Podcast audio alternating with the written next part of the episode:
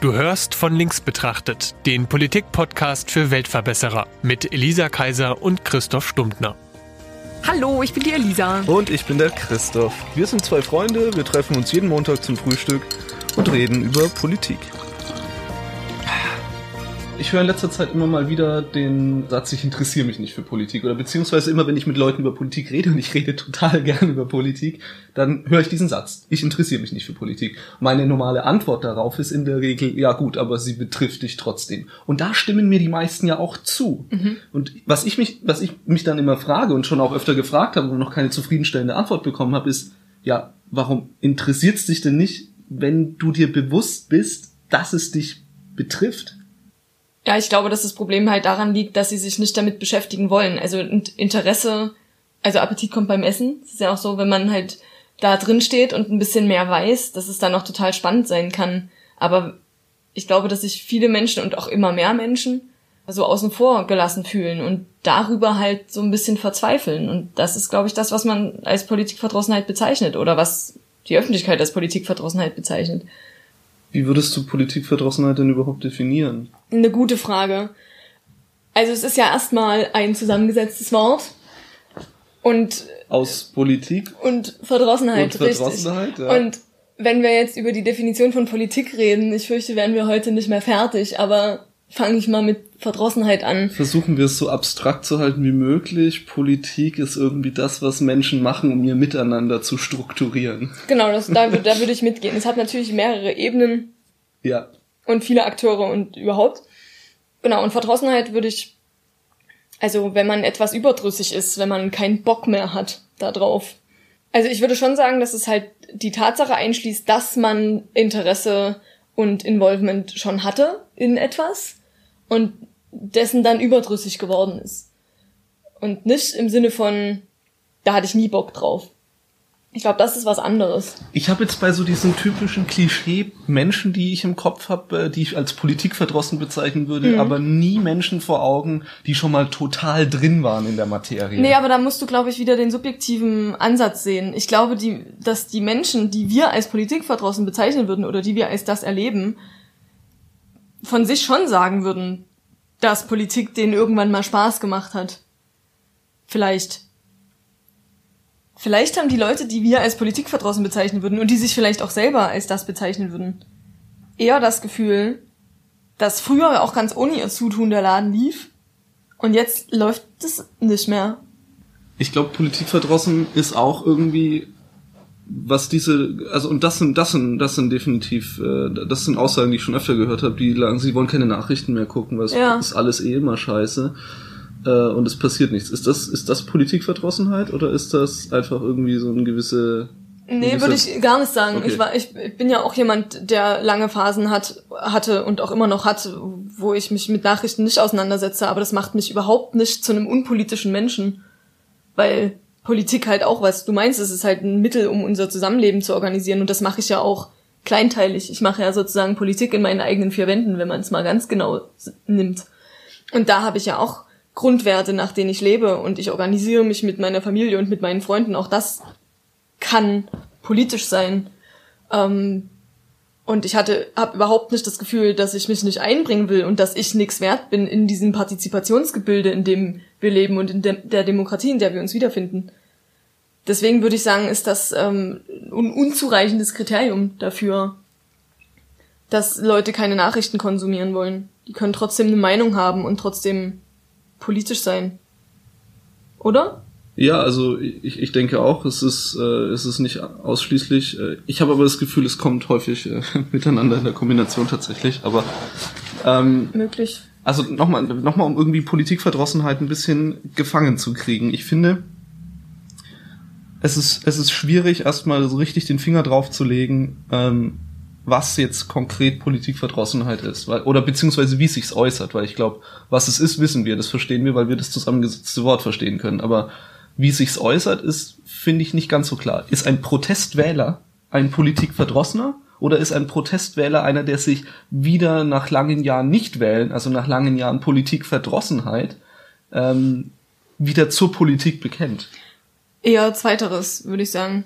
Es ist, Also das ist sozusagen aus unserer Perspektive die unbequeme Überwindung dessen, dass sie sich halt endlich wieder repräsentiert sehen.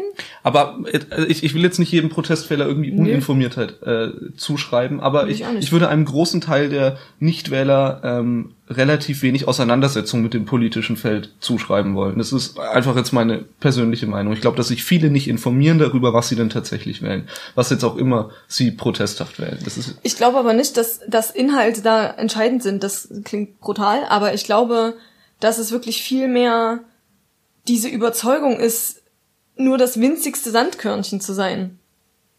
Ich glaube, das ist das Problem. Die können ja, also stell dir vor, du, du beschäftigst dich so, wie du das gemacht hast, mit allen Wahlprogrammen. Du liest alle Wahlprogramme und du findest, boah, das von Partei X gefällt mir total gut.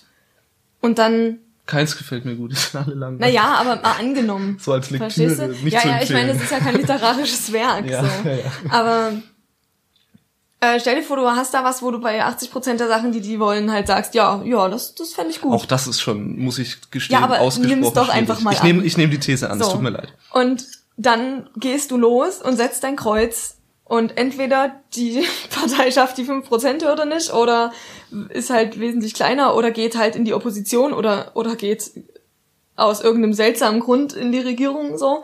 Und irgendwie machen sie halt dann nix so richtig von dem, was da drin steht. Oder du hast zumindest das Gefühl, dass sie nicht so richtig das machen, was in diesem Wahlprogramm steht. Also jetzt, jetzt habe ich in dieser Hypothese nicht nur irgendwie eine Wahl getroffen, die ich wahrscheinlich gar nicht so einfach treffen könnte auf diese Art, sondern auch noch irgendwie auf einer Basis, die, die natürlich vollkommener Schwachsinn ist. Wer im Wahlprogramm liest und hinterher sagt, warum halten die sich nicht daran, was die in ihr Wahlprogramm geschrieben haben, Ja. Der, dem, dem geht ein Teil dessen verloren, was ein Wahlprogramm eigentlich ist. Ne?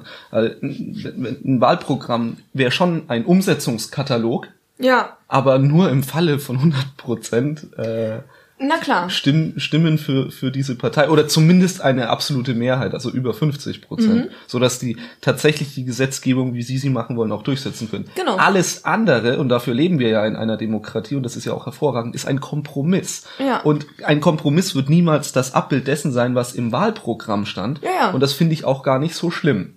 Genau, das, weil das wird ja dann sozusagen bereinigt um Ideologie, zum Beispiel. Oder? Ja, weiß nicht, es wird einfach ein Kompromiss draus geschlossen. Genau. Also wie, wie der jetzt, der bildet sich hoffentlich aus der Mitte der Gesellschaft, weil unsere repräsentatives System hoffentlich ein Abbild der Gesellschaft schafft, in den Parlamenten zu erzeugen. Ähm, das ist irgendwie ja die Hoffnung, die bei Demokratie immer. Bei die, an die ich auch, an die, absolut, an die, was ich auch übrigens fest glaube. Ähm, aber, aber kommen wir nochmal zu, zu dieser Politikverdrossenheit zurück. Also es sind jetzt diese Leute, die jetzt dieses Wahlprogramm gelesen haben und irgendwie ihre Ent- Entscheidung getroffen. Das sind ja schon mal per se keine politikverdrossenen Menschen, weil politikverdrossene Menschen lesen kein Wahlprogramm. Nee, oder? nee, aber du machst das und dann siehst du halt, dass nichts passiert. Oh, äh, Airquotes sieht man auch nicht auf dem Podcast, schade. Ähm, und das machst du halt ein paar Mal und dann lässt du es halt. Weil du halt das Gefühl hast, dass das, was du denkst, nicht ankommt da oben. Und vielleicht hat es was damit zu tun, dass sie nicht genau wissen, wie dieses System Demokratie mit 82, 83 Millionen Leuten funktionieren kann.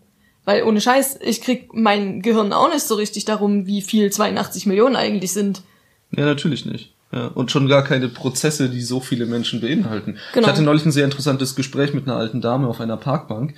Ähm, Klingt skurril. Klingt, Sprich- klingt skurril. Ich, äh, ich, ich könnte es jetzt genau erklären, aber akzeptieren wir es einfach. Ja, ich hatte ein Gespräch mit einer unbekannten alten Dame auf einer Parkbank. Es war ein sehr schönes Gespräch. Und an einer, also es ging natürlich um Politik und, äh, und, und womit sie so unzufrieden ist in der Gesellschaft und, und diese ganzen Dinge. Und eine Sache, die sie gestört hat, war äh, das Kopftuch tragen. Okay. Und sie, sie wollte das irgendwie halt verbieten. Sie würde das verbieten, das Kopftuch tragen, weil es für sie nichts mit Integration zu tun hat. So. Und dann, da, da kommen natürlich ganz viele Themen auf, so Religionsfreiheit, und wir haben es auch alles so ein bisschen besprochen, aber wir, wir sind mal irgendwann zu dem tatsächlichen Punkt gekommen, wo die Politik sagt, ja, und das machen wir jetzt auch, wir setzen es durch, so, also hypothetisch. Ähm, beim Kopftuchverbot ja auch gar nicht so hypothetisch. In Deutschland Äh, zum Glück in schon. Deutschland. Ja, ja, aber äh, die, die Diskussion ja, ja. gab genau. es. Naja, und in Ähm, den Niederlanden ist es ja jetzt auch verboten. Also. Und dann habe ich ihr dann habe ich ihr eine Geschichte erzählt. Dann habe ich ihr von meiner Musiklehrerin erzählt. Ja. Die hatte, glaube ich, irgendwie, und ich hoffe, ich lüge da jetzt nicht, aber die hatte sowas wie eine Krebsbehandlung und hat halt irgendwie keine Haare mehr gehabt, auf Ja. jeden Fall. Und hat sich als alte Dame, äh, als alte feine Dame, die sie war, hat sie dann angefangen, Kopftücher zu tragen. Ja. Das war eine, das war eine deutsche Lehrerin in ihren 60ern, kurz vor der Rente, würde ich sagen. Ähm, die hat jeden Tag Kopftücher getragen. Was Hm. ist denn mit solchen jetzt? Also das ist ja irgendwie diese, das ist ja eine vollkommen integrierte Frau. Oder um das Ganze noch ad absurdum zu führen, was ist mit denen, äh, was ist mit denen, die sich als Piraten verkleiden wollen? Das Problem ist, wenn, was ich damit einfach nur ausdrücken Ja. will, dass du, wenn du einen Gesetzgebungsprozess tatsächlich eintrittst, dann musst du auf jede scheiß kleine Eventualität achten. Mhm. Und da dann noch überall verfassungskonform zu bleiben, ist echt schwierig. Ja. Ähm, weil, weil wir eben diesen, diesen klaren und auch sehr wichtigen Minderheitenschutz haben in unserer Demokratie. Ja. Und dadurch funktionieren Gesetzgebungsprozesse einfach nicht so schnell, wie sich so eine Frau das wünschen würde, die dann sagt, dass sie das eben stört, dass äh, in ihrer Nachbarschaft äh, Prolis war's, Dresden Prolis, jetzt halt auf einmal die ganzen äh, Frauen mit Kopftüchern durch die Gegend laufen. Und das, das, das macht die Angst, das, das entfremdet sie. Und klar, der kann man erstmal nur empfehlen, sprich doch einfach mit den Menschen. Ja. Aber das, also ich glaube, Politikverdrossenheit, um das jetzt mal als steile These zu formulieren, hat ganz viel mit Missverständnis zu tun, wie politische, äh, politische Prozesse in, in Deutschland eigentlich ablaufen. Ja. Das ist, das ist, das ist Unverständnis, das sich in, in Frustration wandelt. Ja. Ich denke, da kann ich mitgehen. Also ich glaube, dass man halt dort weitergehen muss. Also ähm, zu fragen, wer ist denn in der Verantwortung, das zu lösen? Naja, die, die, also das ist ja so ein bisschen eine Erkenntnis, die Parteien haben, dass, dass einfach irgendwas an der Kommunikation nicht mehr funktioniert. Also dass es, dass Politiker zu selten mit ihren Bürgern sprechen und das ist auch, glaube ich, einer der häufigsten Kritikpunkte, die ich in jetzt meiner journalistischen Arbeit da draußen in der Welt ähm, gehört habe an Frau Merkel, an der CDU konkret, dass Frau Merkel mal ganz viel in der Weltgeschichte unterwegs ist Aber nie bei ihren aber, eigenen aber Dudes. zu ihren eigenen Leuten nie was sagt. So. Und das ist natürlich eine vollkommene Übertreibung, aber sie trifft schon auch mein Empfinden Wahrheit, in ja. gewissen, ja, weiß ich jetzt nicht. Wahrheit ist ein starkes Wort, aber sie, äh, es überschneidet sich auf jeden Fall mit meinem Empfinden, dass äh, die, die Frau sehr weltpolitisch aktiv ist, aber äh, nationalpolitisch dabei natürlich irgendwie immer mehr in den Hintergrund rückt und, und innenpolitisch äh, halt kaum Präsenz hat. Und also diesen Disconnect, den, den, den scheint's zu geben zwischen Bürgern und Politikern Mhm. oder zwischen Bürgern und Politik. Bürgernähe Ja. ist allerdings nach meiner Empfindung nur ein Teil davon. Also, ich kann zumindest von mir ausgehen. Keine Ahnung, ob ich. Also ich war zu keinem Zeitpunkt meines Lebens Politik verdrossen. Aber ich habe bis zu meinem 29. Lebensjahr war ich nie bei irgendeiner Art von Bürgersprechstunde dabei, weil ich das einfach nicht brauche. Ich muss mit den Leuten nicht reden, um, um eine Verlässlichkeit zu entwickeln und Vertrauen aufzubauen. Vertrauen aufzubauen. Das, das brauche ich persönlich nicht. Und ich weiß noch von mindestens einem Menschen auf dieser Welt, der das genauso sieht. Also, wo sozusagen diese, also nehmen wir mal die Erststimme. Die ist ja ein Direktmandat. Und ich suche meine Erststimme nach absurden Kriterien aus. Weil ich kenne die Leute nicht. Und die sind mir auch scheißegal. Also, das klingt fies, aber sind sie halt. Ich, ich kenne die nicht, ich weiß nicht, wer die sind und ich weiß nicht, was die wollen. Ja, die Menschen werden dir nicht egal sein, aber die, die Nee, nee, Namen die Menschen an sich nicht, genau, aber halt diese, Bedeutung, diese ja. Positionen, die, keine Ahnung. Das heißt, ich wähle die in erster Linie nach der Partei und entweder ich will halt meine Erst- und Zweitstimme ein bisschen verteilen oder ich, halt nicht. Und dann nach, keine Ahnung, Beruf, Geschlecht, witziger Name. Deswegen stehen So. diese Kriterien ja auch drauf, weil das ja bei vielen Menschen so ist. Ja, ja, aber dann frage ich mich, Also auf dem Wahlzettel. ja, ja. Aber ist das Bürgernähe? Naja, ich denke, auch in der Politik ist es so, dass der Mensch nun mal in Schubladen denkt. Äh, weil es schneller geht. Klar, Und- ist ja auch meistens ganz gut. Und, und Schubladen ja auch eine gewisse Aussagekraft haben. Und wenn du selbst Student bist und dann steht da auf dem Wahlzettel bei den Klar, Kommunalwahlen Studentin oder Student, dann wirst du das Gefühl haben, dass der eher deine Interessen vertritt. Und die Wahrscheinlichkeit ist ja auch sehr groß, dass der eher deine Interessen vertritt, als der, äh, weiß nicht, Schuster. Also, weil ich frage mich ja schon, wodurch entsteht Politikverdrossenheit? Was hat denn Durch Unkenntnis. Naja, aber ist es denn nur Unkenntnis?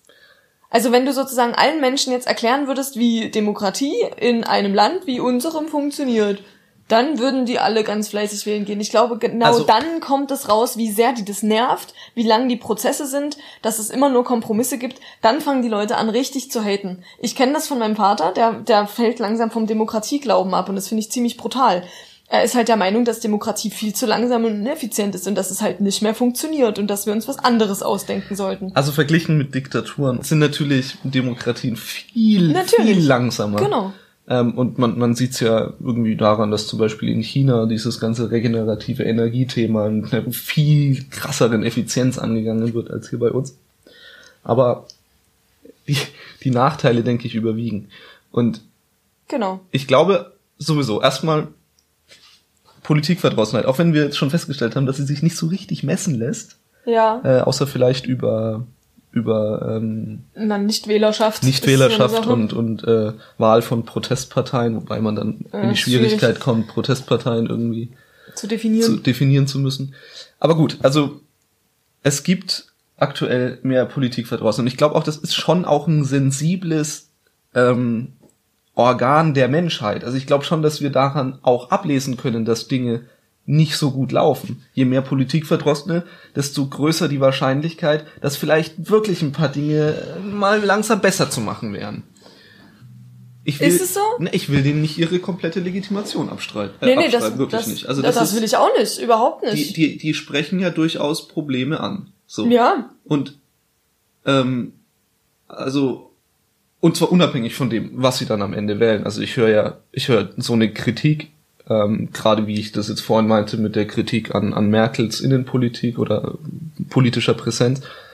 Ähm, oder dieses ganze Flüchtlingsthema kocht natürlich hier in, in Sachsen äh, auch immer hoch, ähm, trotz unserer sehr niedrigen äh, Nicht trotz, gerade weil. Ja, stimmt, wir sind sie noch nicht gewöhnt. Okay, aber das ist, glaube ich, glaube ich, ein ganzes, komplettes Themenfeld. Ja. Irgendwie, wie, wie hier in Sachsen ähm, das Thema Flüchtlinge wahrgenommen wird. Aber das sind keine Themen, die man nicht diskutieren muss.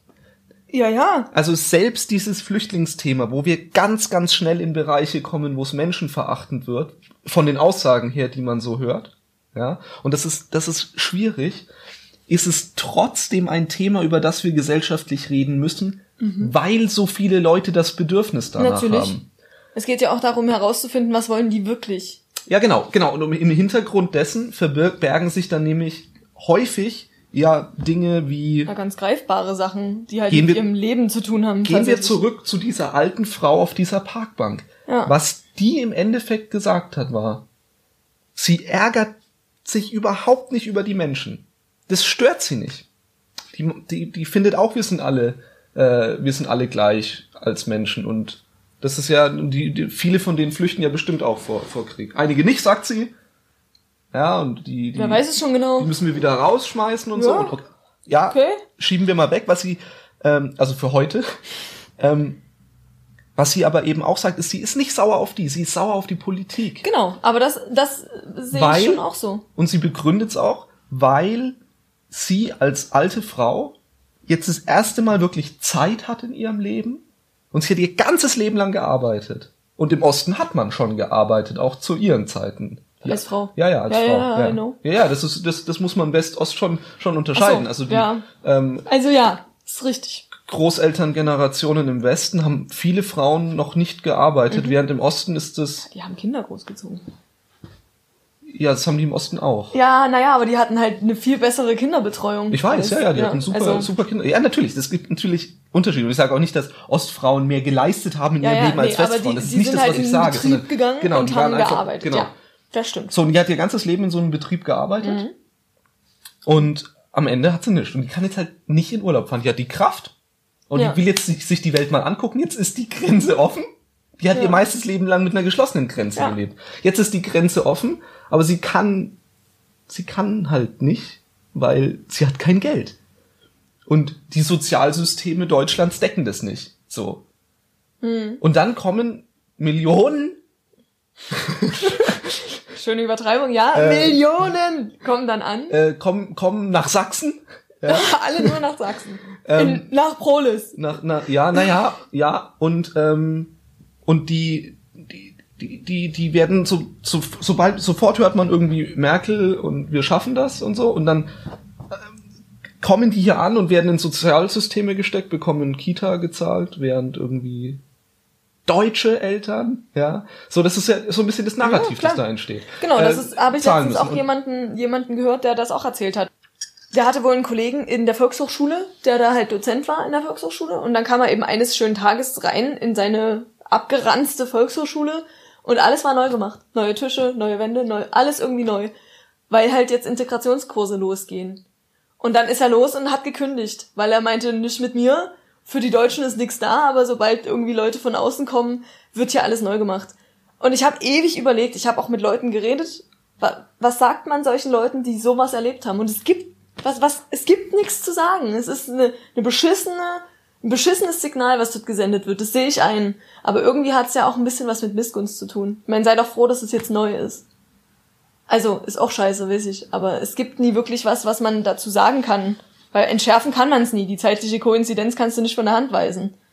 Okay, dann ist Politikverdrossenheit nämlich vielleicht gar nicht so sehr, um jetzt mal bei dieser alten Frau zu bleiben, gar nicht so sehr ähm, grundsätzlich mit Politik nichts am Hut haben zu wollen, sondern mit der aktuellen Politik. Also Möglich, aber ja, ist denke ich, ist ein Teil davon. Was mir gerade noch eingefallen ist, ist, du hast ja gesagt, dass ähm, die Politikverdrossenheit durch, durch Missinformation oder zu wenig Information oder zu wenig Verständnis für die komplexen Prozesse herrührt. Dann ist es ja aber so, wir sind, also Menschen, das menschliche Gehirn ist ja faul wir, wir machen ja, also das ist zwar an sich sehr komplex, aber es, es, es setzt sich lieber mit weniger es komplexen Dingen auseinander als mit komplexeren.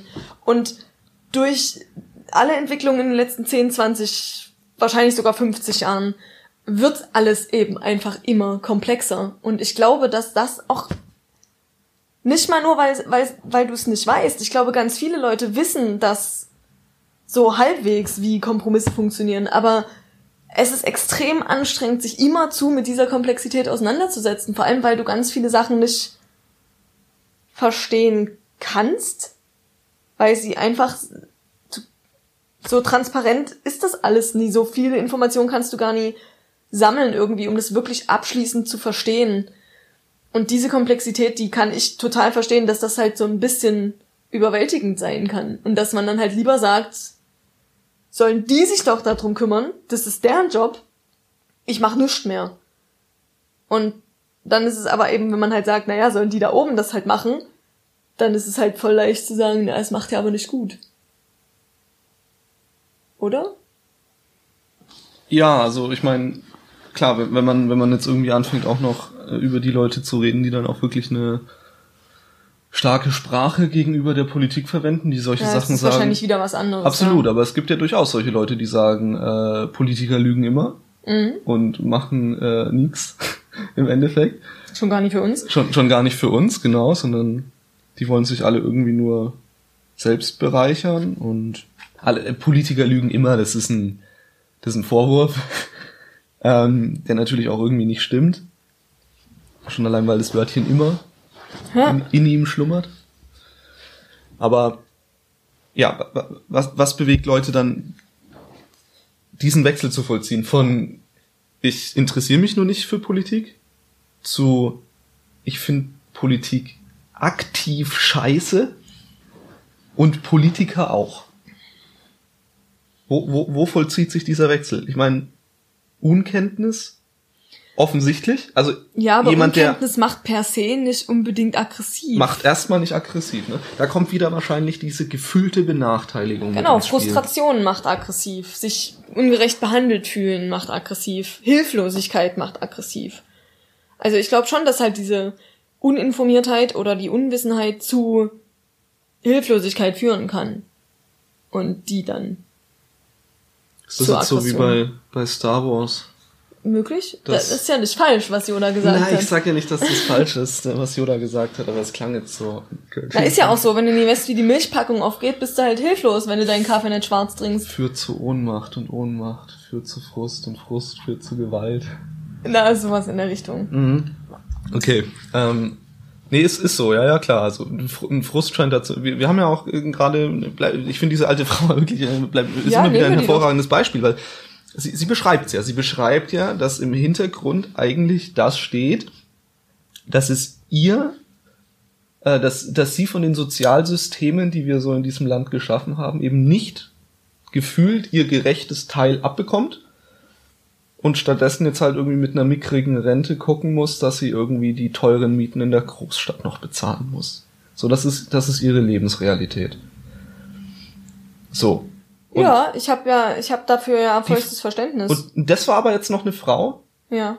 Die hat ja nicht geschimpft. Also sie hat gesagt, sie ist sauer auf die Politiker, ja. aber sie war keine, die sich hingesetzt hat und gesagt hat, alle Politiker lügen immer nur, sondern sie hat schon noch konstruktiv irgendwie sagen können, was konkret sie denn stört. Ja. Aber ganz oft, wenn ich mit solchen Leuten, die die immer so, sie haben wirklich jetzt was zu sagen und jetzt wollen sie mal reden und jetzt, äh, dann halte ich ihnen mal ein Mikrofon vor den Mund, ne? Dann, meistens werden sie dann schon mal viel ruhiger. Aber wenn du sie zum Gespräch kriegst, mhm. dann verallgemeinern sie auf einem Level, auf dem du überhaupt nicht mehr weißt, wo kommt das denn jetzt her? Na, psychologisch betrachtet ist es ein Schutzmechanismus. Weil das, was die alte Frau ja konnte, offensichtlich, ist halt ihren, ihre eigene Benachteiligung und ihre eigene, ich nenne es jetzt mal Traurigkeit darüber, dass es so ist, wie es ist, halt ja gesehen hat und auch irgendwie für sich annehmen konnte, dass es halt so ist und dass sie eben sagen kann, naja, ich, ich, ich hasse die Leute nicht, die hier reinkommen. Ich bin nicht von denen enttäuscht, die haben mir nichts getan. Aber die, die sich eigentlich um mich kümmern sollten, die haben es nicht getan. Und das ist ja irgendwie eine Art von Verletzung, mit der jeder Mensch irgendwie klarkommen muss. Oder das einordnen muss. Aber die Leute, die dann halt anfangen rumzupöbeln und zu sagen, Ausländer sind scheiße und schickt sie alle zurück, die haben diesen Schritt ja nicht vollzogen. Wenn du die halt, also wenn du das schaffen würdest, in einem Gespräch herauszufinden, was, was ist denn wirklich das, was dich stört? Dich stört, nicht uns, oder einen oder irgendjemanden oder die da, sondern was ist denn das, was dich stört? Was ist denn der Schaden, den du selber davon trägst? Und das ist nicht so leicht. Das ist ja wie wenn du dich irgendwie über irgendwas in, oder, oder ich gehe einfach mal von mir aus, von dir weiß ich es ja nicht, ist ja dein Gehirn. Ähm, wenn ich mich halt über irgendwas ärgere und ich mir dann denke, ja, aber warum zur Hölle ist doch irgendwie nur ein Kackhaufen auf dem Gehweg? Was ist denn das Problem daran? Und es ist meistens nicht das, was dich ärgert, diese Sache, über die man sich ärgert, sondern es steht halt irgendwie was anderes dahinter. Und das hat was mit den eigenen Bedürfnissen zu tun. Und da muss man halt erstmal dahinter kommen. Und ich persönlich bin der Meinung, dass das jeder Mensch irgendwie für sich selber hinkriegen muss. Aber offensichtlich steht die Politik ja jetzt vor diesem, vor dieser Aufgabe, das für eine ganz schön große Gruppe Menschen irgendwie zu machen. Herauszufinden, was ist denn überhaupt das Problem, wenn die es selber nicht wissen krasse Unterstellung. Aber ich glaube, viele von denen wissen tatsächlich nicht, was ist denn wirklich, wirklich das Problem. Also was hier auf jeden Fall einige von denen nicht können, das kann ich wirklich aus Erfahrung sagen, ist klar kommunizieren, genau. was sie stört. Richtig. Sondern in der Regel anfangen, können. in einem, in einem äh, Sud aus Beispielen sich zu ergießen mhm. und permanent das Thema zu wechseln. Oder sich zu wiederholen. Ja, ohne dass ich mit, ohne dass ich noch so richtig mitkomme. Ja. Und wenn du ihn dann, aber was ist denn jetzt das Problem? Genau, ich frage Dann ist es meistens so, ja, alles geht vor die Hunde, kriegen sie das nicht mit, sag mal, machen sie doch mal die Augen auf. Die haben ja auch alle das Gefühl, dass die so richtig woke sind. ja, die sind die einzigen, die wissen, dass es hier alles... Ja, dass es alles in einer Abwärtsspirale ja. sich befindet und ähm, Na, wir werden ja. noch also es wurde mir ja auch schon gesagt dass ich mal die Augen aufmachen soll und dass ich mich nicht wundern soll wenn ich in 30 Jahren Burka tragen müsste mhm. auch schon gehört ähm, das ist ja nicht mehr Politikverdrossenheit, oder? Nee, das, also ne, wenn sie ständig das Thema wechseln und, und sie aggressiv werden, wenn man sie darauf festnagelt, was tun. Tja. Aber und, und ohne dieses daran kommen, was welches deiner Bedürfnisse ist denn verletzt? Ja. Also oder oder ihrer, wenn man sie sieht, wäre nett. Ne? Was ist denn konkret das Problem? Und du kriegst keine Antwort. Wie willst du denn dann persönlich und politisch jemals darauf reagieren?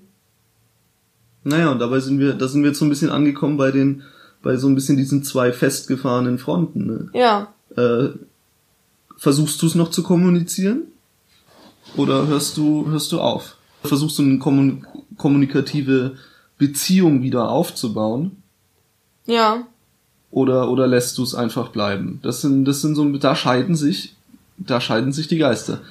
Die offiziell natürlich auch irgendwie moralisch sauberere Variante ist zu sagen, nein, wir versuchen den Weg äh, in die Kommunikation weiterhin zu gehen. Das ist das, was Demokratie auszeichnet, dass wir miteinander reden und gemeinsam ähm, an Lösungen arbeiten. Aber ironischerweise zunehmend gibt's ja auch die Position, ähm, nicht ganz so offiziell meistens, die, die sagt, nein, wir, wir reden nicht mehr. Ich glaube, dieses mit Extremisten reden, das ist, glaube ich, schon relativ lange. Naja, das ist auch aber außerdem ein neues Thema. Also wir Frage, reden jetzt ja nicht unbedingt von Extremisten, sondern. Nee, nee, eben. Die Frage ist ja aber, ab wann ist jemand zu extrem, dass man sagt, mit dem rede ich nicht mehr. Also ein Mensch, der eine Aussage trifft, wie alle Politiker lügen sowieso immer, das ist natürlich eine sehr extreme Aussage. Aber ist, aber wer entscheidet, ob derjenige noch zu retten ist oder nicht. Und das ist ja schon die Willkür derjenigen, die halt eine Bürgersprechstunde machen oder nicht. Oder die halt dann sagen, naja, dann bitte verlassen Sie unseren Küchentisch. Oder sowas, weißt du? Ich finde es, ich finde es nicht so leicht. Und Gespräche sind ja auch ein Geben und Nehmen. Also du musst ja Gesprächsbereitschaft zeigen ist das eine, sich mit so jemandem hinzusetzen ist auch eine Sache. Ähm, aber wenn halt nichts zurückkommt, ist ja die Frage, wie, wie, wie machst du das dann? Wie, wie redest du denn mit so jemandem, wenn, wenn, wenn es den Leuten darum geht? Also wenn, wenn man irgendwie rausfinden könnte, was die wollen. Zum Beispiel, die wollen halt einfach nur zwei Stunden am Tag ihren Shit loswerden und dann sind die wieder normal, so wie man irgendwie Leute ehrenamtlich ins Altersheim schickt, dass sie irgendwelchen Leuten einfach nur zuhören.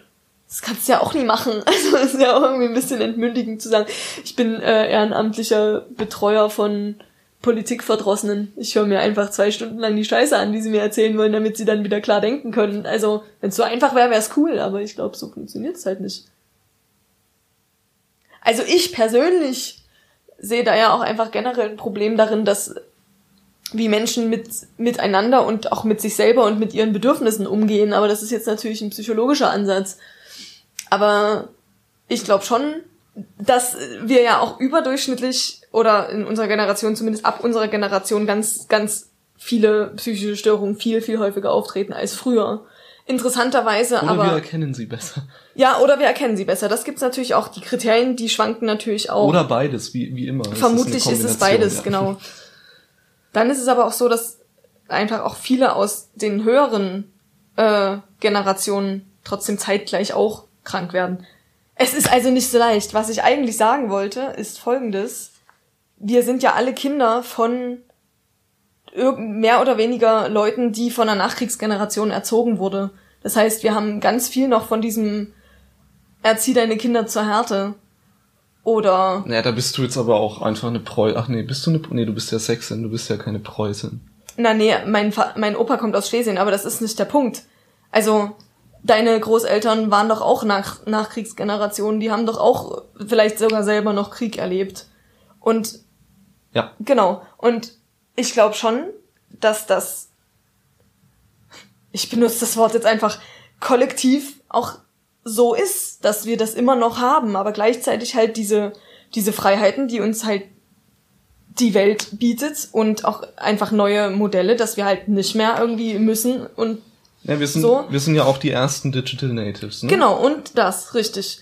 Und ich glaube, dass das so ein bisschen ein Bruch ist dass halt die unsere Eltern, ich würde mal sagen, unsere Elterngeneration sind halt noch von so du musst hart sein Leuten erzogen. Für die ist es noch real, dass man halt die Arschbacken zusammenkneifen soll und dass die gerade auch ehemalige DDR-Bürger, dass dieses individuelle, ich fühle mich heute nicht so gut, das ist nicht relevant. Und deswegen gehen die krank auf Arbeit und deswegen ignorieren sie halt ihre, ihre eigenen Grenzen, gehen darüber hinaus. Burnout ist ja, ist ja keine Erfindung. Das gibt's ja schon wirklich. Also, ist schon ein Konstrukt so, aber und ich, das hat immer was damit zu tun, dass du halt irgendwie über Jahre und vielleicht sogar Jahrzehnte deine eigenen Bedürfnisse ignoriert hast. Und ich finde, wenn man sich beschwert, aber nicht mal weiß, worüber, dann hat das auch was damit zu tun, dass man nicht in der Lage ist, seine eigenen Bedürfnisse zu erkennen. Hm. So, das ist eigentlich das, was ich sagen wollte. Die Frage ist, was die Politik damit anfangen kann, ne? Weil ich, also, das sehe ich ja wirklich klar an der Eigenverantwortung auch teilweise. Ich muss schon sagen, dass diese, diese, diese zunehmende äh, diese zunehmende Schwarzseherei, die ich irgendwie eben mitbekomme, vielleicht äh, beruflich bedingt, vielleicht weil es sich wirklich erhöht, keine Ahnung. Das ist ein, ein Gefühl. Ja, ich teile das. Ist mein Gefühl. Auch. Und ähm, die hat mir, muss ich schon sagen, aber auch gezeigt, dass ich das nicht sein will. Ja. Und ich war immer einer in meiner Jugend, der an, äh, natürlich nicht immer, aber ich war regelmäßig ähm, in Kneipen gesessen, ja, schon ein Bierchen wieder zu viel gehabt und hab geschimpft über die Politik. Natürlich. Ja, hat für mich irgendwie zu meiner Politisierung mit dazugehört. Mhm. So.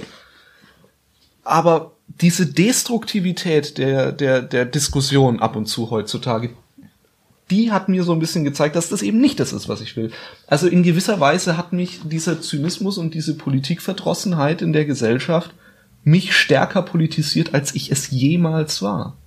Jetzt bin ich, jetzt bin ich parteipolitisch aktiv, ja. Jetzt gehe ich irgendwie gezielt mit Leuten in das Gespräch darüber, weil ich glaube, dass wenn wir alle eben zusammen über solche Probleme nachdenken, dann, dann, dann kriegen wir da auch irgendwie eine Lösung für.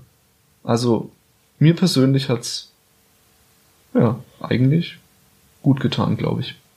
Ja, genauso wie, also ich glaube, ich hatte also meckern kann ich immer noch. Äh, ich merke halt, dass es nicht das zielführend werden wir auch noch viel. Ja, ja, absolut. Es gibt, ich finde auch, das gehört so ein bisschen dazu. Also vor allem, wenn man Dinge von links betrachtet. Roll Credits.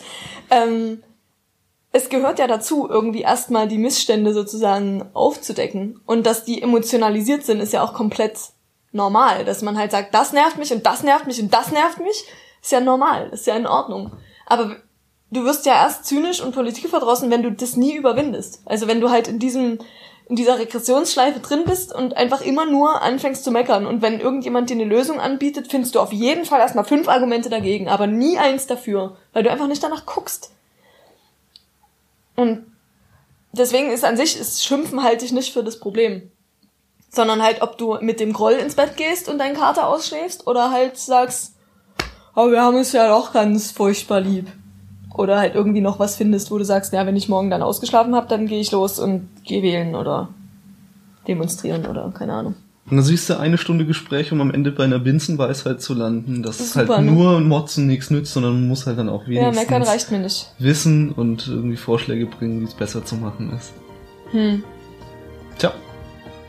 So einfach kann es sein, meinst du? Ja. Hm. Jetzt kommt es mir banal vor. Ja, das waren jetzt unsere Gedanken zum Thema Politikverdrossenheit. Uns interessieren allerdings auch deine Gedanken zu dem Thema. Schreib uns einen Kommentar, füll unsere Wissenslücken und beteilige dich am Gespräch auf vonlinksbetrachtet.de. Wenn dir gefällt, was wir hier tun, dann folge uns auf Instagram oder Twitter und unterstütz uns auf Steady.